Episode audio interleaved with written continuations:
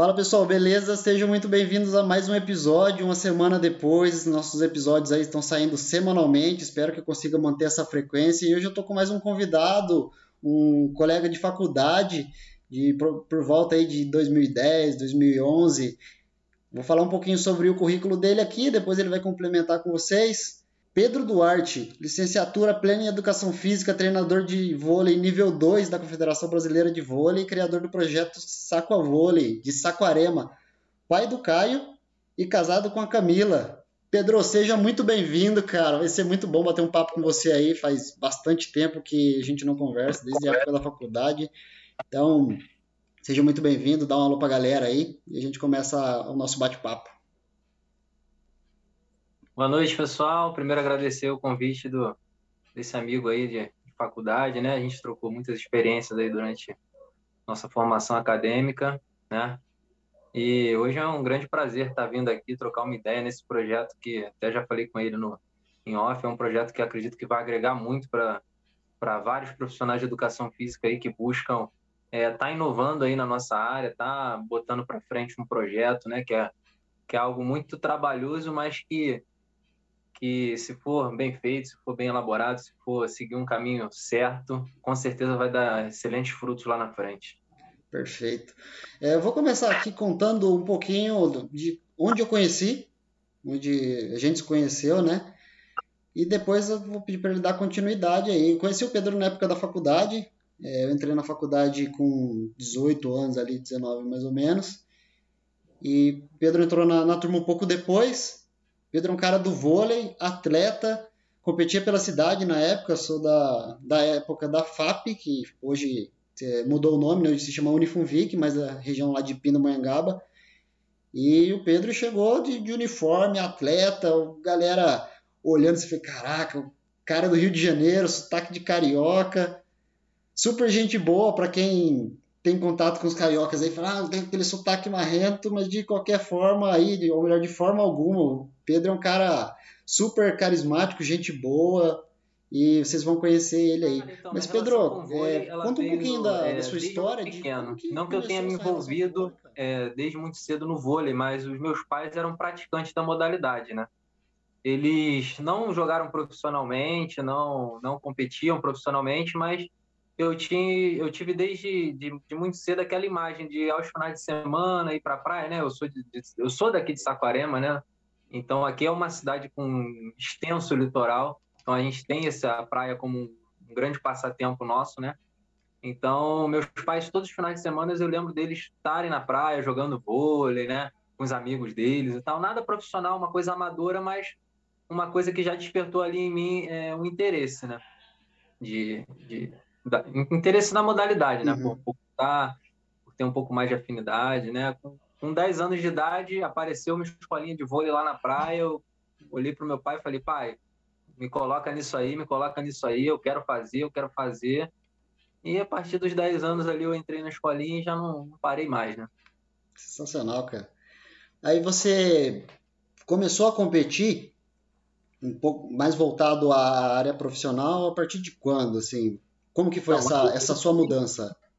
Né, que foi quando eu entrei na escolinha. Até os meus 15 anos de idade, 14, 15 anos de idade, eu fiquei com o professor Renato Alves, né, que é uma grande referência aqui na, na cidade em relação ao voleibol, porque foi um cara que teve um trabalho muito legal com o voleibol, é, formou muitos muitos caráteres através do voleibol, né? Muitas pessoas passaram na mão dele.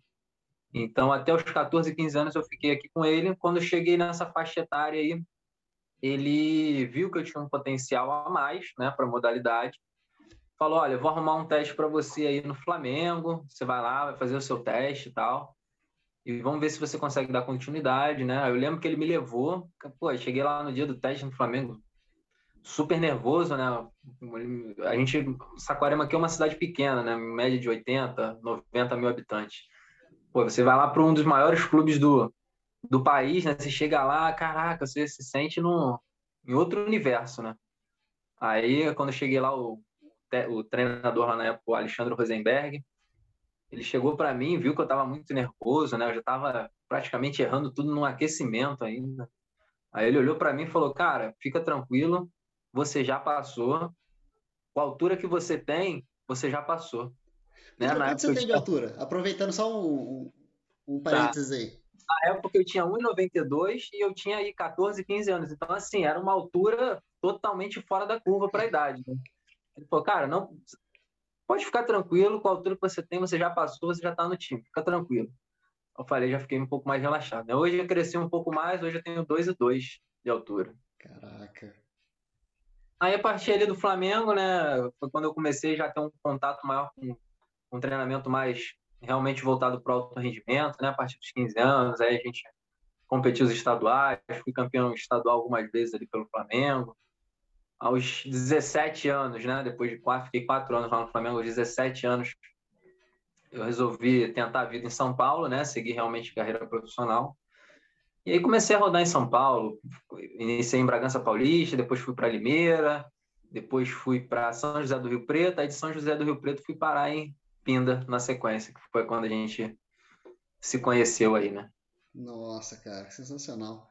Na época, na, na faculdade, você entrou com quantos anos, mais ou menos? Na faculdade eu cheguei um pouco depois na turma, né? Porque eu iniciei, na verdade, a faculdade em São José do Rio Preto, né? Eu iniciei lá em São José do Rio Preto, fiz o meu primeiro ano lá em 2010, né? No caso, eu tinha 19 anos quando eu iniciei lá, 18 para 19, né, no caso. Aí eu iniciei com, com 19, 18, 19 lá. Depois fiz 2011, 2012 com vocês na FAP, né? A gente se formou aí na licenciatura quando eu acabei 2012, é, na época a nossa faculdade ela não tinha continuidade do bacharel, né? Aí o que que eu fiz? Eu, eu na, na nesse momento eu já estava priorizando mais a faculdade do que propriamente a minha carreira como atleta. Eu já estava é, mais voltado para a faculdade realmente. E aí eu decidi é, encerrar lá meu contrato com o time, né? E voltar para São José do Rio Preto, que foi onde eu iniciei minha faculdade, para eu poder terminar o bacharel lá, que lá tinha o bacharel, né? Aí foi quando eu retornei a São José do Rio Preto, terminei o bacharel, e aí depois você acha que você vai acabar, mas você nunca acaba, né? Você fala, pô, bacharel, aí, pô, tá surgindo uma pós aqui, vai para pós. Acabou a pós, opa, outra pós ali, vai para outra. É uma constante, um estudo constante, né? A gente acha que acaba, mas nunca acaba. Mas tudo na região ali mesmo. Sim, aí de Rio Preto eu joguei uma temporada lá, me formei no bacharel. Surgiu uma oportunidade de eu ir para a Argentina. Fui convidado por uma equipe da Argentina, achei que ia ser uma experiência muito legal para mim, né? Como atleta. Resolvi ir, fui, só que eu dei um grande azar de quando eu fui para a Argentina, eu peguei uma crise estourando lá na Argentina. Né? Então acabou que financeiramente não compensou tanto porque eu acertei um valor indo, mas quando eu voltei para trocar a moeda, meio que eu perdi muito dinheiro com, com a desvalorização da moeda que teve né, na época e tal. Você mas, chegou a quanto tempo lá? Muito legal lá, na Argentina. Aí quando eu voltei, eu já voltei para São José do Rio Preto para terminar uma pós que eu estava fazendo e terminei a pós e realmente eu encerrei minha carreira de atleta e me dediquei a a educação física.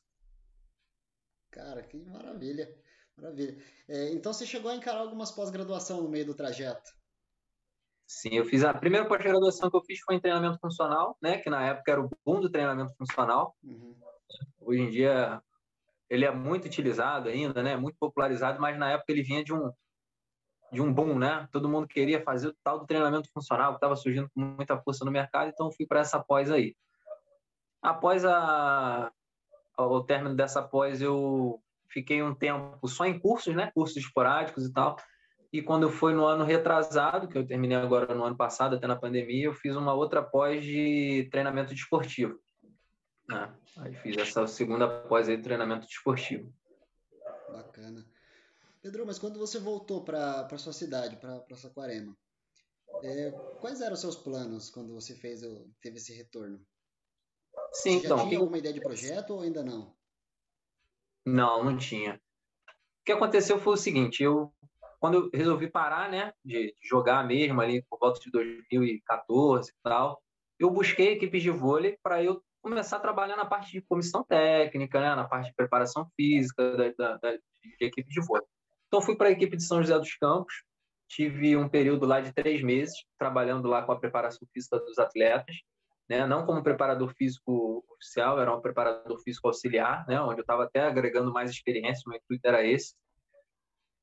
Aí fiz um trabalho bem legal lá, recebi um convite para ir para voltar ao Rio, mas não para minha cidade. Tinha um projeto de vôlei em, em Resende, na cidade de Resende, onde eu ia ser o preparador físico da equipe, um trabalho de voleibol de base.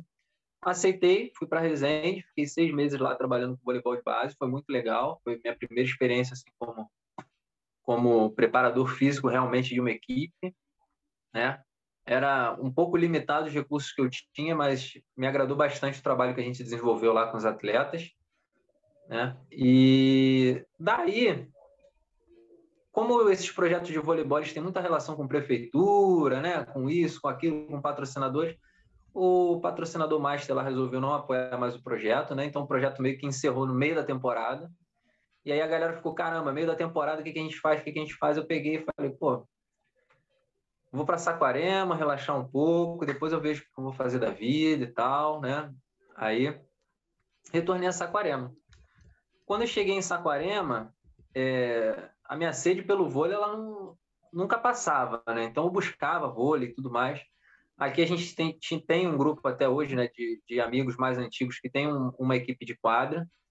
Só que eu acabei vendo que na quadra era um, um nicho muito complicado aqui para a cidade, porque primeiro que você precisa de uma quadra, né? E aqui é difícil de você conseguir quadras. A partir do momento que você consegue a quadra, né?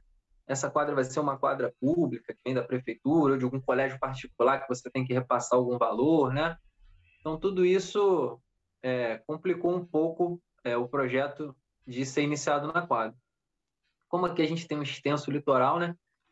Falei, pô, quer saber? Vou investir no vôlei de praia. Apesar de nunca ter jogado vôlei de praia, apesar de nunca ter, ter, ter sido atleta nesse meio, né? Falei, vou, vou pro vôlei de praia. E resolvi tentar na praia.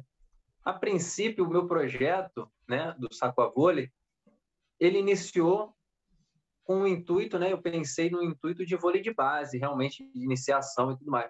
Só que quando eu abri as turmas, o público que, que veio procurar as aulas era um público totalmente diferente. Eu comecei a encontrar pessoas com mais de 40, 50, 60 anos vindo para o meu projeto, né? Querendo uma atividade de lazer, uma atividade recreativa, e não aquele público que eu imaginei, de 10, 8, 12, né? Aquele criançada, aqueles adolescentes. Cara, que sensacional! Eu falei, caramba, cara. Eu pensei numa coisa, né? E chegou um público totalmente diferente para mim. E aqui a gente tem algumas burocracias, né, em relação a, ao uso da praia e tal, né? Então, antes de iniciar o projeto, fui à prefeitura, uhum. apresentei o projeto lá na Secretaria de Esporte, pedi o uso do espaço, né, em determinados horários, dias, né, eles me proporcionaram lá um papel que a gente tinha que que eles tinham que me dar, que dizendo que não tinha nada opor do uso e tudo mais. Essa parte burocrática, né, a parte de de MEI, na época eu abri como MEI, né? Fiz um microempreendedor individual. Só um, dá uma segurada aí que eu vou precisar fazer algumas perguntas no meio da, da, da sua tá. fala aí, porque são coisas bem interessantes, cara. É, essa parte burocrática que você teve que tratar junto com a prefeitura, você já sabia ou alguém que te falou quando você estava pretendendo começar? Não, antes de eu, de eu abrir, eu procurei me informar. Ah, tá. Antes de abrir, eu procurei a prefeitura, mostrei o projeto. Inicialmente, o projeto que eu tinha, né, tanto que era de iniciação, era um projeto que eu desejava que eu apresentasse para a prefeitura, a prefeitura gostasse, a prefeitura abraçasse o projeto e falasse, poxa, vamos fazer isso aqui em Saquarema. Né? Mas quando eu apresentei, a prefeitura me, ah, legal, legal, legal, legal, vai lá, vai lá, boa sorte. Falei, então tá bom, então vai ser comigo. Nossa. Aí eu só falei, beleza, como é que eu faço para usar o espaço da praia e tudo mais? Eles falaram, a gente vai te dar um papel do nadopor, você vai dar os dias, os horários que você vai estar usando. Se não tiver nenhuma atividade naquele dia, naquele horário que impeça a sua atividade, a gente vai liberar e eu uso para você e tal, tudo mais. Beleza é, correr atrás dessa parte burocrática e tudo mais. Era uma documentação até que não era nem tão complicado, mas isso varia muito de município para município, né? Cada município tem uma, tem uma legislação aí diferente, pode ser que tenha uhum. municípios um pouco mais complicados. Perfeito. E fora a parte do, do, do microempreendedor individual, né? Que eu abri lá com, na praia como aulas particulares e tudo mais, né? De Mas para começar, você teve que abrir o MEI. Eu abri o MEI porque, na época, era a minha única fonte de renda praticamente. Eu não tinha entrado em academias, não tinha entrado em outras áreas, entendeu? Hum. Então, assim, para mim ter um reconhecimento é, do meu trabalho, né, de uma empresa, de tudo mais, aí eu resolvi abrir o MEI. Perfeito. Aí por isso que eu fui por, por esse caminho aí. Legal. Eu, eu acabei cortando a sua, a sua linha de pensamento aí, mas continuando a, a história que você estava contando para gente. É, seguindo a trajetória, depois que você entrou em contato com a prefeitura, abriu o MEI, continuando na, na sequência do seu projeto, uhum. é, qual foi os seus próximos passos ali? O seu contato, a sua divulgação, a galera já te conhecia? Ou Sim. você teve que ainda buscar é, o seu público? A divulgação Olha, internet? Aqui na cidade eu, eu, eu acabo sendo bastante conhecido por ser uma cidade pequena, nasci aqui e tudo mais, né? Mas como eu estava alguns anos fora da cidade, né, tinha um público novo aí que não me conhecia e tudo mais, né? Então, para divulgação do projeto, inicialmente, a principal ferramenta que eu usei foram as mídias sociais, né? Instagram, montei o Instagram da, da, do meu projeto, montei a página do Facebook do meu projeto, fui mandando solicitação para os amigos, né? Aquelas solicitações que às vezes a gente não gosta muito de receber, mas pode estar ajudando um amigo, né? Pense, pense algumas vezes aí antes de, de rejeitar, já dando a dica pro pessoal. E, e aí, a partir dessa divulgação, primeiro dia que eu abri a escolinha lá, lembro, a gente lembra, né? Coisas que marcam a gente lembra. Primeiro dia que eu abri a escolinha, eu tinha uma rede, seis bolas, era o que eu tinha, bolas variadas, não eram bolas boas, ou era, tinha bolas, uma, duas boas, outras mais ou menos, outras ruins. Né? E o primeiro dia de aula apareceram quatro alunos. Falei, caramba, já é quatro vezes mais do que eu estava imaginando. Não estava imaginando ninguém, eu, sei lá. Já fiquei empolgado com quatro alunos. Eu falei, poxa, bem legal, quatro alunos. E inicialmente deu um boom assim rápido, né? Coisa de um, dois meses eu já tinha 30, Nossa. 30, 40 alunos, assim, coisa de dois, três meses, sabe? Então, assim, pro, pro fluxo da cidade, por ser uma cidade pequena, de interior, é um fluxo alto de alunos, entendeu? Não é um fluxo baixo.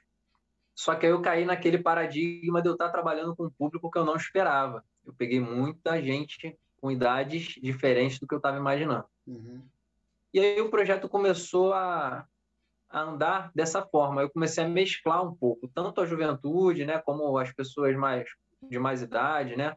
Então comecei, até hoje eu uso muito isso né, nas aulas. A gente mescla, às vezes você tem na aula uma, uma, uma criança lá de 12, 13 anos jogando com uma pessoa de 50, 55, 60. Sabe, essa interação, é, o esporte consegue fazer isso aí para ela. Né? E como eu não tinha vindo da praia, né, como eu tinha da, vindo da quadra, eu resolvi investir um pouco na minha carreira de atleta na areia. Mas para mim conhecer o meio, para mim realmente entender como é mais o esporte, entender como é o vôlei de areia, né? Aí eu comecei a rodar alguns alguns campeonatos amadores jogando mesmo, sabe? Para mim ter mais conhecimento do esporte, do jogo, da vivência mesmo né, do jogo. E cheguei à conclusão que eram dois esportes totalmente diferentes. Né? O cara que era ex-atleta da quadra, né? teve presente em Superliga, não sei o que eu falei, ah, vou jogar uns campeonatos amadores aqui, tranquilo na areia, que eu vou jogar bem. Pô, chegava no campeonato, eu perdia para umas duplas que você fala, caramba, como é que eu perco para esses caras? Porque eram esportes totalmente diferentes né? Eu, eu tinha que me adaptar àquele, àquele novo esporte, né? Me adaptei e tudo mais, busquei os cursos, né? Procurei a CBV, fiz o curso de treinador de voleibol de praia, nível 1, nível 2, de quadra também fiz 1 e 2, né? Buscando esse conhecimento da área para poder estar tá sempre agregando no meu trabalho. Né? A busca do conhecimento ela é, ela é interminável.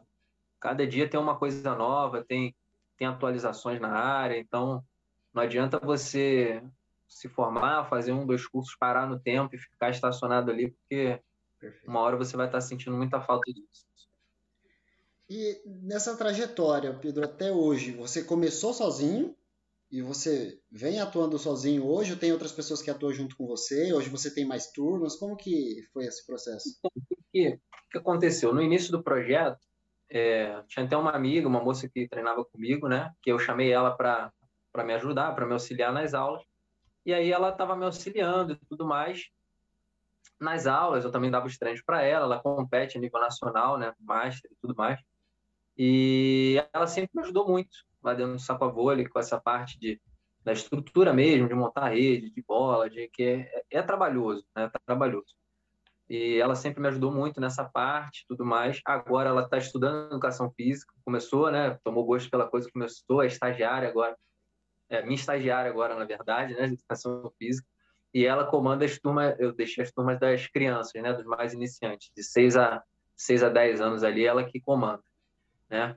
A gente vai trocando mais ideias e tudo mais, mas eu deixei essa basezinha na, na mão dela. E hoje de turmas eu tenho as crianças, tenho os adolescentes, tenho a turma de adultos e tenho master, né? E aí se subdivide em, em, em níveis aí, porque os adolescentes eu tenho os adolescentes, mas eu também tenho os adolescentes de competição, que são já estão há algum tempo maior, já têm um desenvolvimento maior, que já estão no nível de competição, competem a nível estadual, competem a nível nacional, né? E no Master a mesma coisa. Tem os Masters que gostam de ir pela recreação, do lazer, e tenho os atletas Master, né? Master, para o pessoal se familiarizar, acima de 35 anos, tá? No vôlei a gente tem essa categoria Master acima de 35 anos, aí vem as categorias 35, 40, 45, por aí vai. E tem os Masters que competem, Nacional Master, Estadual Master, né? Então a gente tem a categoria e tem a subdivisão da categoria. Tem os que estão por lazer, tem os que estão por diversão, pela atividade física, tem outros que estão pela, pela competição, né? Entendi. Então, além do, do trabalho voltado a essas faixas etárias é, subdivididas, você ainda acompanha o pessoal na competição? É, esse final de semana a gente tem competição, no próximo tem competição, agora está começando a voltar as competições. E aí a gente acompanha eles no. Normalmente é difícil ter alguma competição aqui em Saparema, salvo o Master, que como o centro de treinamento é aqui, o Nacional Master é aqui. Então a gente sempre vai para cidades vizinhas, Cabo Frio, é, Rio de Janeiro, né? A gente está mais ou menos 100 quilômetros aqui do Rio de Janeiro, da capital. Então a gente vai muito ao Rio, que a maioria dos jogos são no Rio, da federação, né? alguns circuitos que tem legais aí no Rio, a gente vai muito ao Rio para as competições também. Cara, então hoje você está com a média de quantos alunos, assim, no total? Olha, hoje, ativos ali, eu devo ter em torno de 70 alunos, por aí. Nossa, cara, para quem começou com quatro alunos no sucesso. E assim, hoje já passaram pelo projeto é, assim, cerca de 300 alunos, mais ou menos. Né, que passam, fazem um pouco, param, voltam, daqui a pouco né, não, não fica direto. E tem a questão também do projeto ele ter um intuito, uma linha de pensamento, né? E muitas pessoas vão chegar ao seu projeto, não vão se adaptar ao seu projeto e vão sair. Isso é natural. Uhum. Entendeu? Porque é complicado. Imagina, se 300 pessoas passaram lá dentro, como que eu vou agradar 300 pessoas? Né? É muito complicada essa gestão, porque você não vai conseguir agradar a todos, mas você tem que ter em mente que o projeto ele tem que ter uma linha de pensamento, ele tem que ter um padrão, né? Não é o padrão do Pedro ali, é o padrão que o Saco Avô pediu, de acordo com a demanda que chegou de alunos, né, que foi se formando o Saco Avô. E hoje em dia a gente tem um perfil no Saco Avô, né? Muitas pessoas vão ao saco, ao saco a vôlei, entram, gostam, se turma, beleza. Outras entram, se adaptam, não, não, não é muito do perfil, mas acaba se adaptando porque a maioria já tem aquele perfil, né? Então acaba puxando a pessoa. E muitas realmente não se adaptam, sai, se afasta tal, né? Ou mais para frente volta com outro pensamento tal. Uhum. Mas é complicada essa gestão.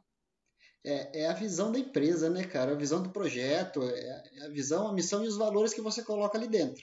Que você colocou no começo, ou que às vezes ele pode ajustar alguma coisinha, mas é que isso tem, principalmente um projeto que começou só com você, é, ele tem muito do que representa os seus valores de, de família, do que você aprendeu durante a sua carreira esportiva, do que você aprendeu com seus pais, e você acaba levando isso e isso traz pessoas para você.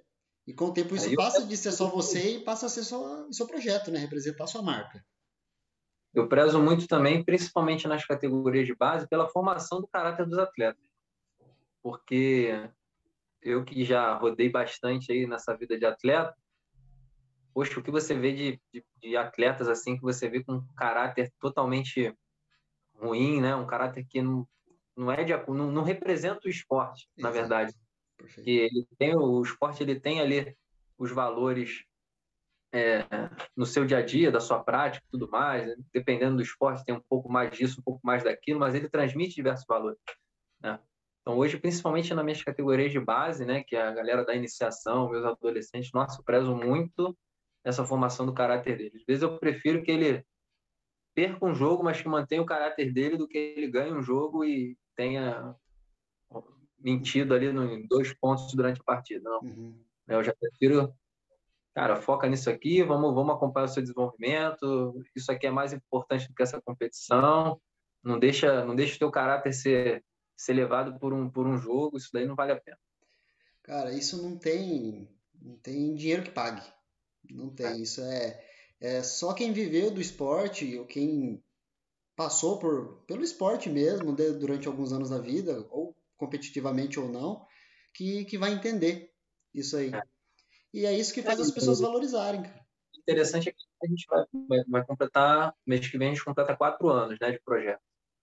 E aquela galera que entrou comigo lá com 10 anos, com 11 anos, 12 anos, hoje em dia está fazendo 15, 16, né?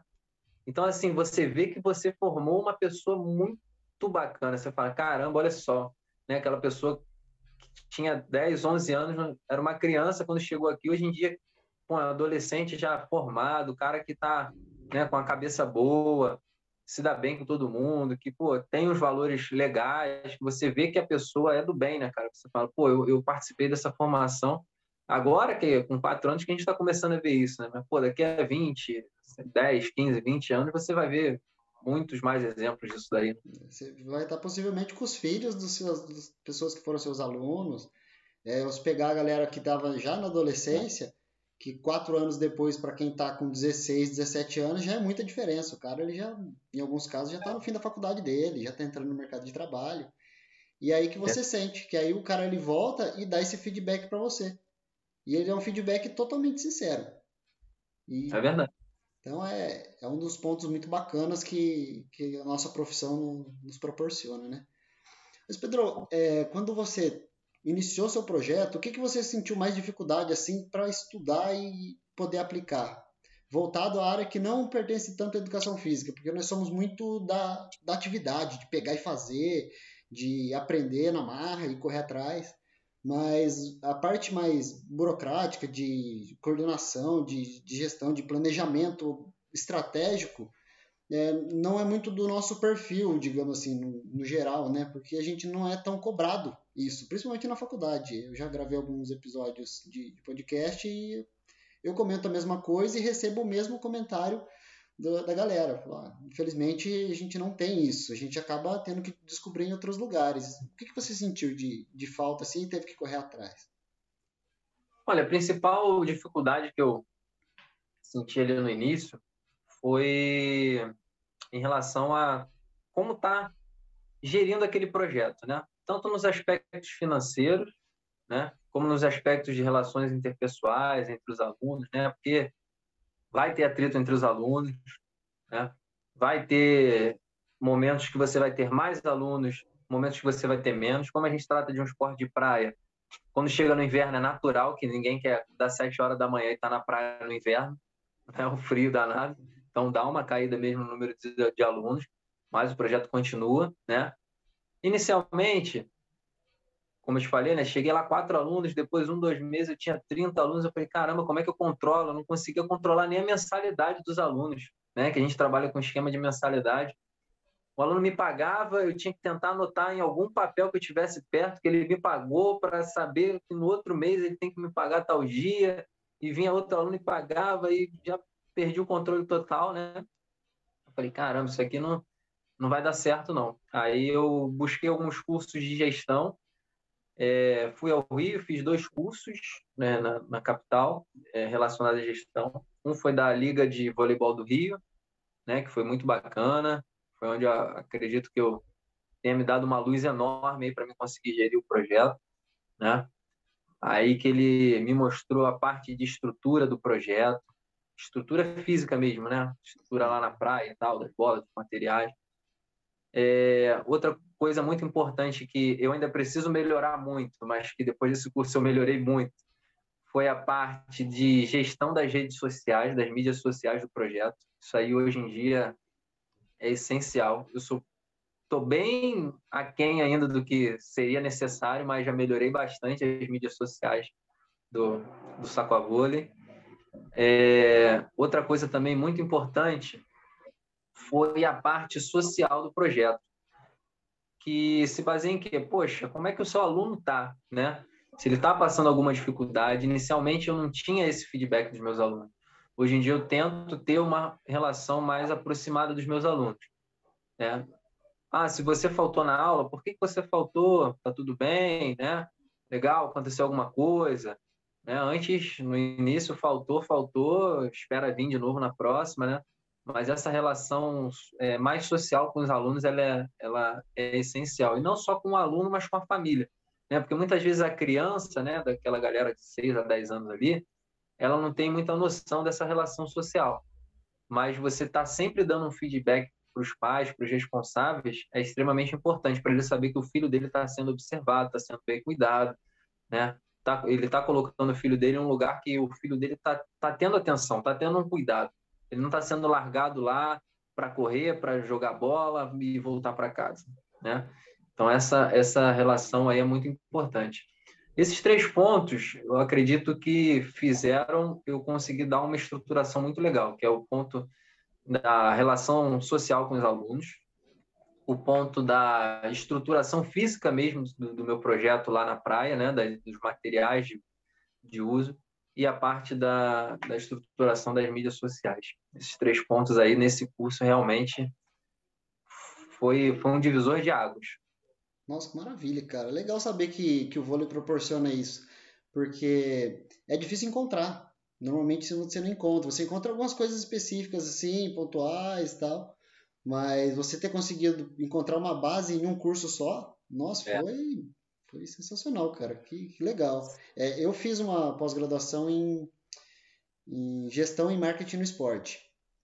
Só que foi um curso que eu tive que fazer à distância, eu não conseguia fazer presencial na época. E eu sentia essa falta que você que conseguiu encontrar aí. O, pelo menos o básico de, de uma área específica. Eu ouvia sobre gestão e marketing como um todo, no geral.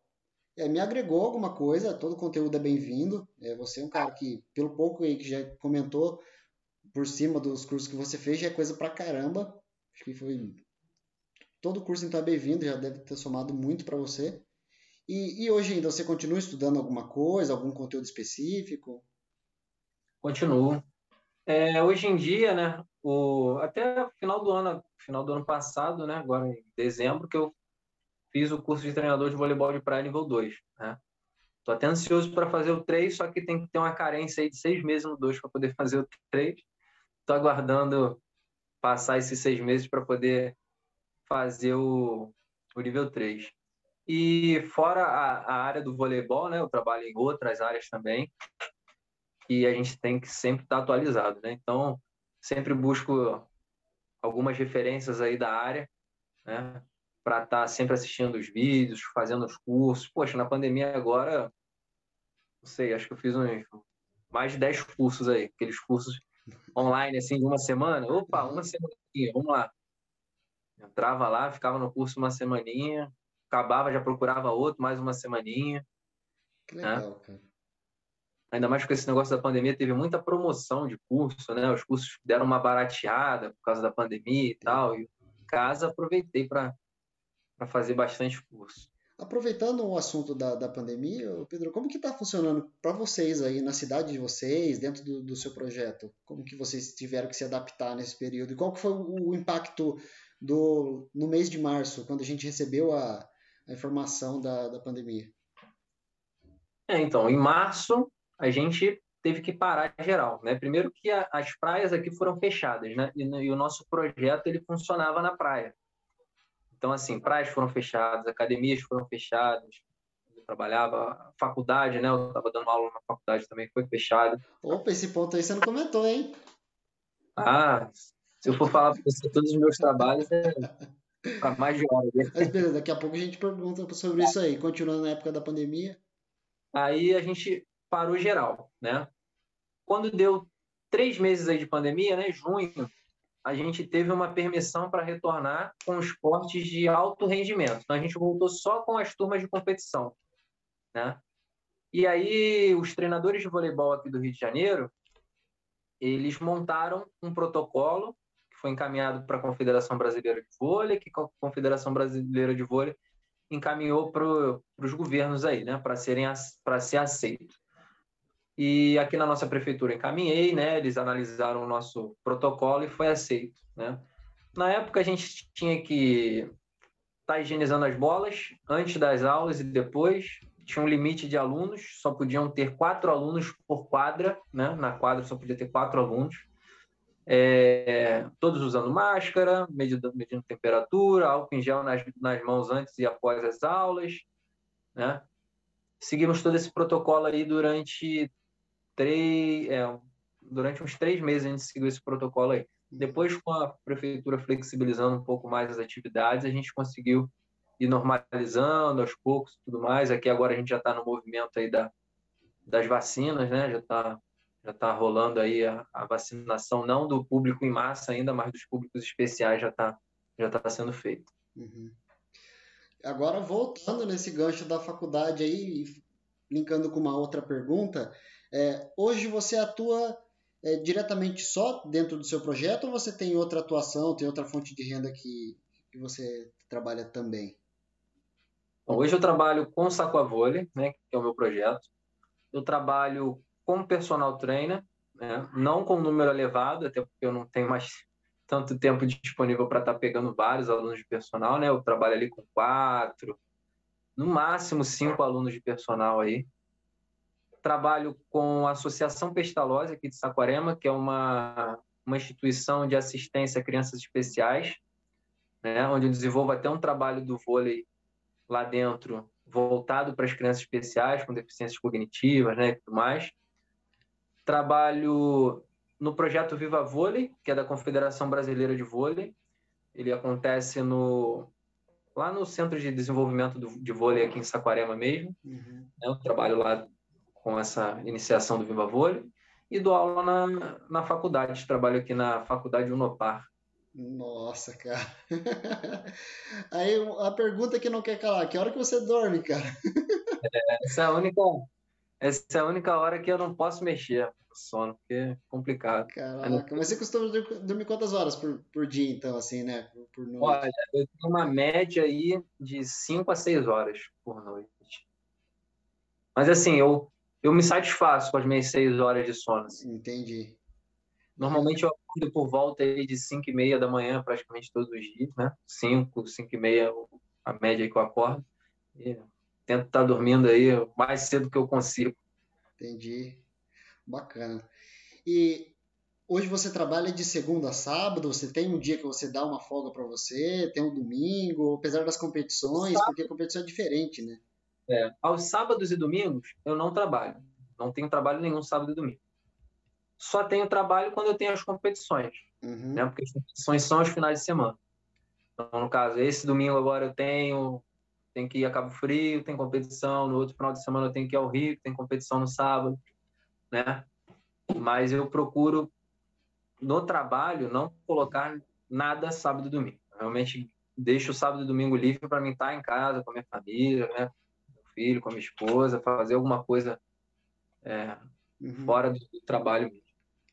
Que bom, cara. Então você conseguiu achar o equilíbrio no, no meio de tudo, de toda a sua rotina. a semana, a semana é, é hipercorrida, né? 5 e meia da manhã, levanta, vai para a praia, fica lá até 10, 11 horas, volta em casa, almoça, duas horas já sai, vai dar personal, vai para lá, volta para cá, né? E assim vai. Durante a semana é bem corrido, mas mas aos finais de semana eu, eu, eu sempre procurei não ter nada nos finais de semana. Nossa, que maravilha, cara. Pedro, e, e, hoje, entre todos os seus trabalhos, todos os seus projetos, é, a sua maior fonte de renda vem do seu projeto ou é um equilíbrio de tudo? Não, é um, é um equilíbrio de tudo.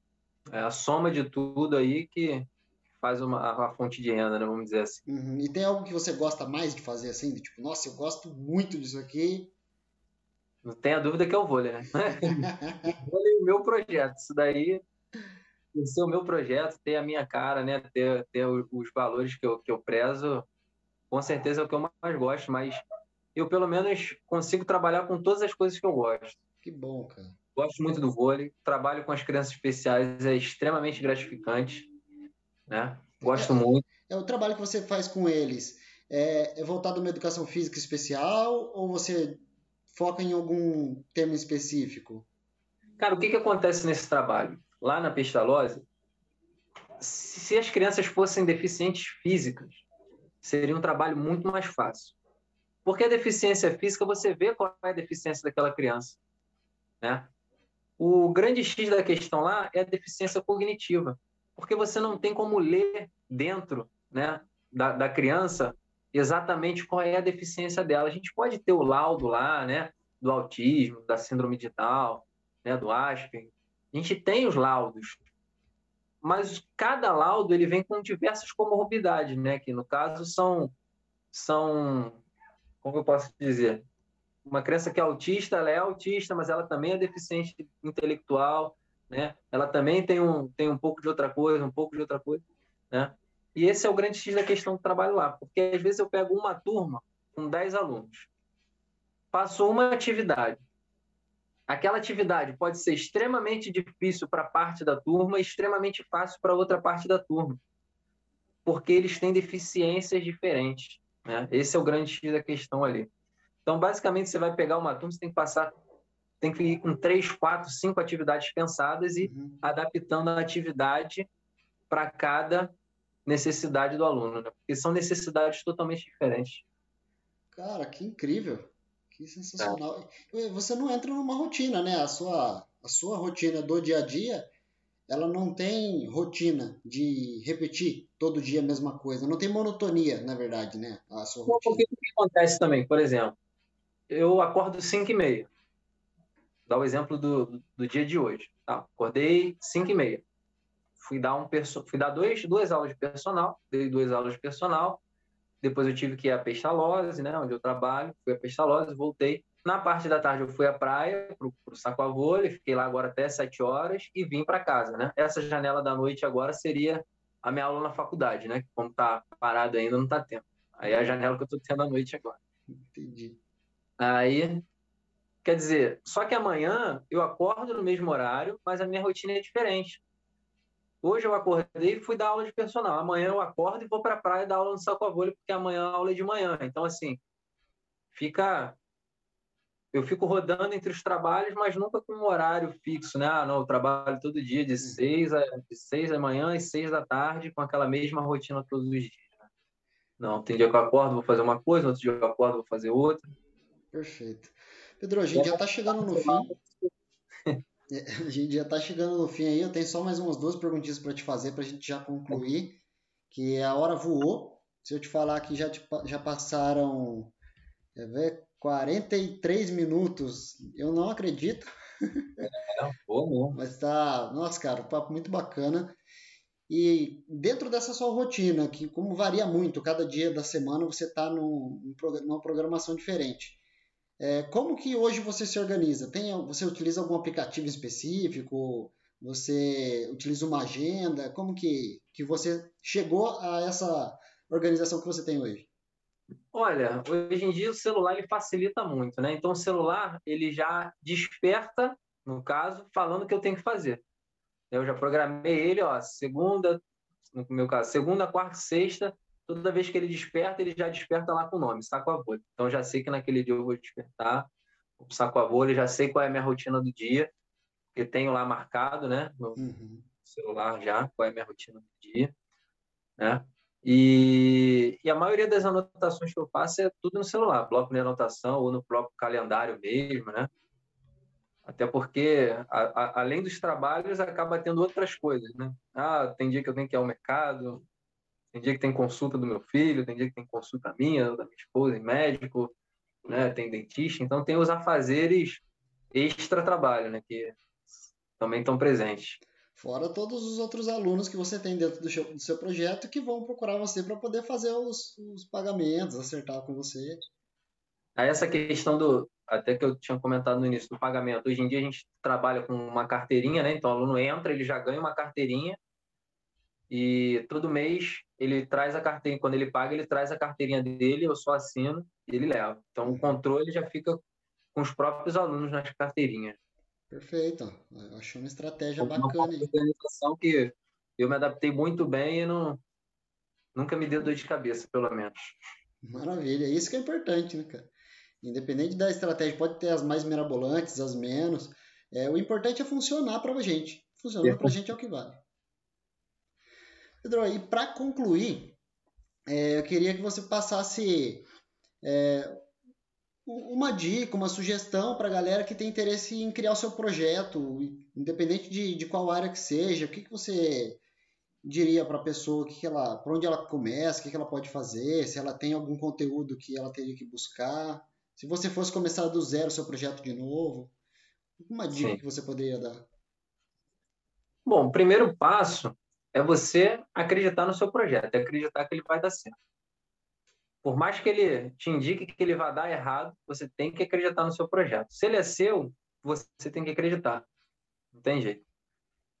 Muitas vezes, várias vezes quando eu iniciei, muita gente falou, pô, isso não vai dar certo, o fluxo é pequeno, nunca existiu isso na cidade, não sei o que, blá, blá, blá. Tá bom, tá bom, ouve por aqui, sai por aqui, e você continua com a sua ideia, né? Acreditar no seu projeto é essencial ninguém pode acreditar mais nele do que você mesmo. Se ele é seu, né?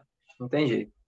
É, uma coisa muito importante no projeto é que, assim como né, a gente estava até comentando, que a gente está em uma constante evolução, né? Tanto na área dos estudos, né, e tudo mais, o seu projeto ele também vive uma constante evolução, né?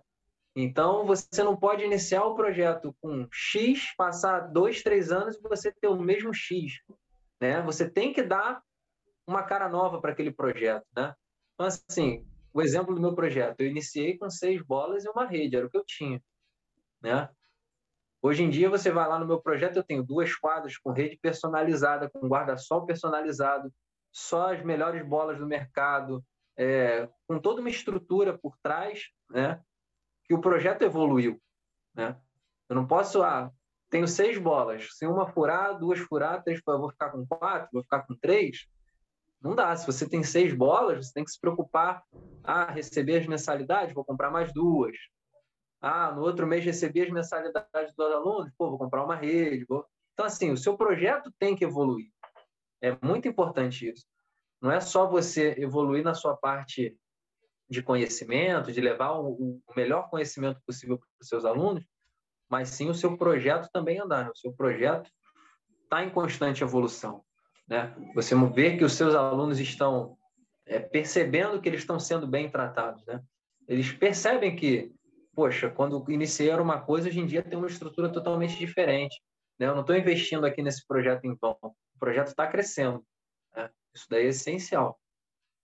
Perfeito, cara. Você falou a palavra aí, a palavra-chave, eu investi.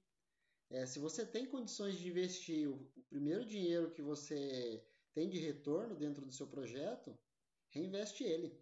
Se você conseguiu pelo menos o mínimo ali para se manter, o restante é investimento, porque os alunos eles vão sentir, os clientes vão sentir essa diferença mesmo. Sensacional, cara, esse ponto de vista que você passou. E, e é outra dinâmica totalmente diferente que dá o seu projeto não tem nem comparação. Né? Um dos cursos de gestão que eu fiz é, falava muito sobre isso. Porque é diferente o aluno chegar, ele ter que levar o seu guarda-sol para a praia, se ele quiser uma sombra, né? Ele vai jogar com uma bola X, vai durante 10 minutos, depois vai vir uma bola totalmente diferente para ele jogar, né? Bolas diferentes. A rede está puída, está com barbante arrebentando, né? É, é, é, outra, é outra dinâmica que dá o seu projeto. Né? Então, você tem que ter esse cuidado com o material do seu projeto. Né? No meu caso, do projeto de vôlei, então, eu procuro ter a rede personalizada, do saco a vôlei, tudo em bom estado, não pode estar arrebentando, não pode estar puída. As bolas, quando elas estão em um estado já que você fala, essa bola aqui já está muito ruim, eu já tiro elas da aula, né? tento manter sempre as bolas renovadas, boto os guarda-sóis, porque é um esporte de praia, né? Fez um dia de sol, é desconfortável você ficar o dia inteiro no sol. Né? Então, já leva os guarda-sóis para os alunos terem um espaço de sombra, né? um espaço um pouco mais agradável. E aí, o, o, o seu investimento no projeto te dá um retorno muito maior depois, porque o aluno ele se fideliza, ele vê que ele está sendo bem cuidado. E aí ele vai indicar o amigo dele, ele vai indicar o parente dele, porque ele está se sentindo bem cuidado naquele ambiente. E ele vai trazer as pessoas que ele gosta para aquele ambiente que ele está sendo bem tratado. Maravilhoso, cara, maravilhoso. A, a melhor forma de a gente vender o nosso negócio é o nosso próprio cliente. É. Perfeito. Pedro, acho que estamos chegando ao fim. É, para concluir, é, queria só uma última indicação sua, não sei se você é um cara que costuma ler muito, se você é um cara que gosta de documentário, ou se você é um cara que busca mais artigo científico. É, dentro desse meio, tem alguma indicação que você gostaria de fazer? Porque, por exemplo, eu, no meu caso, meta 2021 é começar a ler mais conteúdo em livro. Eu sempre fui mais voltado a ler conteúdos da área da educação física. Uhum. É, no seu caso, tem algum conteúdo que você acha válido de indicar? Olha, o que eu acho muito bacana para essa galera que está iniciando o projeto, né? Muitas vezes o conhecimento da educação física, o cara que vai iniciar um projeto, ele até tem, né? Já, já tem uma vivência legal da educação física. Eu acho que o que agrega muito valor para esse pessoal que está iniciando o projeto são as coisas extra educação física. Que, por exemplo, cara, eu sou apaixonado por biografia, principalmente de esportistas. Então, assim, Bernardinho, Guga, pô, Guga, eu sou extremamente fã do Guga, da biografia dele, né? Então, assim, Transformando o Suor em Ouro do Bernardinho, um excelente livro. O, a biografia do Guga, né? Michael Jordan, assim, grandes esportistas que você consegue ter no livro, né? É, a exemplificação de como funciona a cabeça de um cara que é campeão, de um cara que é diferenciado, né? De um cara que realmente alcançou objetivos que muitos falaram para ele que ele não alcançaria, que muitos nem acreditaram que ele alcançaria aquele objetivo, né? Então, essas biografias aí, eu sempre fui muito apaixonado. E fora isso, pela parte de liderança do projeto, um livro que eu acho muito legal, é um livro que se chama, não é um livro extenso, até um livro curto, que é Como se tornar um líder servidor, que é baseado no monge, no livro do monge executivo. Legal. Que ele é muito interessante, que ali você aprende bastante sobre como liderar o seu projeto, como você está servindo o seu cliente, né? Você, ao mesmo tempo que vai ser um líder do seu projeto, você vai estar servindo ao seu cliente. Então, é um livro muito interessante. Né? E o outro livro é Os Oito Pilares da Sabedoria Grega.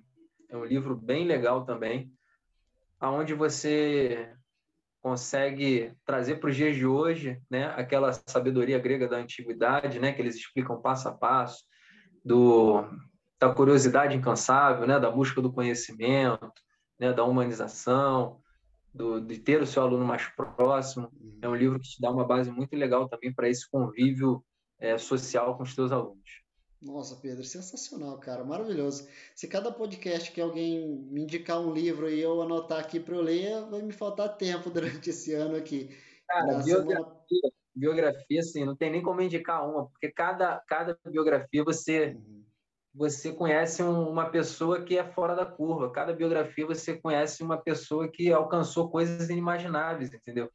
Então, biografia é complicado. Por isso que eu falei, cara, eu gosto muito de biografia, mas não tem como eu falar para você, ó, essa é a melhor. Uhum. Eu vou ler outra amanhã que eu vou achar melhor, eu vou ler outra depois de amanhã que eu vou achar melhor. Maravilha. Cada uma é melhor que a outra, né? Perfeito. Mas os livros, para o pessoal que está iniciando o projeto, acredito que esses dois aí agrega, vão agregar muito né? que é o Como se tornar um líder, líder servidor e os oito pilares da sabedoria grega. Nossa, bom demais, cara. Já até anotei aqui algumas coisas porque vai entrar na minha lista com certeza, meta 2021. Pedro, tá Bom demais, cara. A gente está concluindo então. Agradeço demais a oportunidade, cara, você ter tirado um tempinho aí para compartilhar. É, Adorei conhecer o seu projeto, conhecer um pouco mais da sua história. Conhecia só parte dela, eu fiz parte muito pouco da, da sua história e poder acompanhar é, durante essas, esses 54 minutos aqui foi muito bacana, cara. Então, é, eu fico à disposição aí, se caso você precisar de algum apoio para qualquer coisa, que a gente puder fazer à distância aí, apesar de você estar em Saquarema e eu estou em São Paulo hoje, é, a gente conversa, mídia social aí ajuda bastante. Continuarei acompanhando, torcendo pelo seu projeto e seu sucesso, cara. Agradeço demais. É muito bom. Valeu, meu amigo. Eu que agradeço, tá? parabéns aí pelo projeto que você está iniciando. Acredito que se eu tivesse tido essa oportunidade de, de conhecer histórias de, de, profissionais de educação física, assim como você está fazendo lá no início do meu projeto, pô, ia, ia me ajudar demais, entendeu? Talvez eu não ia dar tanto murro em ponta de faca no início, né? Ia ter um, uma luz muito mais, mais viva aí na cabeça do que seria tocar um projeto, né? Show. Parabéns pelo seu projeto mais uma vez, vai ser muito legal. É, eu que agradeço o convite e faço o convite também, quando quiser vir a Saquarema, passar umas férias, curtir uma praia. Tá feito aí o convite para você vir conhecer a terrinha, vir conhecer o Sacoavole de perto e vir passar umas férias aí para sair um pouco da loucura aí de São Paulo. Oh, maravilha, Pedro, agradeço, cara. Vou, vou aparecer com certeza, só não sei quando, mas vou. Pedro, só para finalizar então, é, onde a galera que não conhece o seu serviço, conheceu hoje, que é aí da sua região, tem interesse de conhecer o seu projeto, de ser seu aluno, onde que as pessoas podem encontrar você? A gente tem a página do Instagram lá, que é a mais movimentada, né? Hoje em dia o Instagram é a rede social aí mais ativa, vamos dizer assim, que é o arroba saquavôlei, né? Saquá de Saquarema, Saquá vôlei normal, sem, sem Y, vôlei tradicional, beleza? Show. Página no Facebook também, que é o Centro de Treinamento Sacoavôlei. Aí lá tem número de telefone, número de contato, lá tem tudo explicando certinho, os horários de aula, tudo mais. Beleza. Então, por hoje é só, pessoal, que está acompanhando a gente aí. Foi bom demais esse bate-papo. Vou fazer alguns cortes também para quem quiser acompanhar é, partes desse conteúdo. Foi muito bacana. Então, continue acompanhando a gente. É, estamos programando semanalmente os podcasts, que continue nos seguindo aí, siga o trabalho do Pedro também junto com o projeto dele. Beleza, pessoal? Muito obrigado. Agradeço, um abraço para todo mundo. Tchau, tchau, até mais. Valeu. Valeu, valeu. Tchau, tchau.